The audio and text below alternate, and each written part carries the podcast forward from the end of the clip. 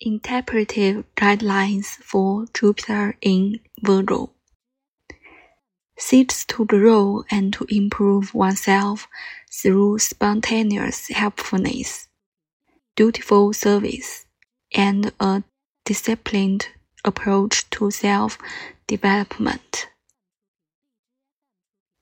Humbly stays open to grace from a higher power, and naturally trusts the value of regular work and self discipline.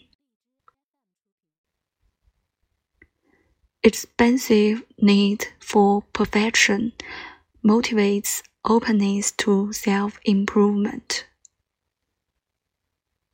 Over attention to detail can inhibit connection with the larger order, but usually has a well developed critical faculty without excessive pettiness.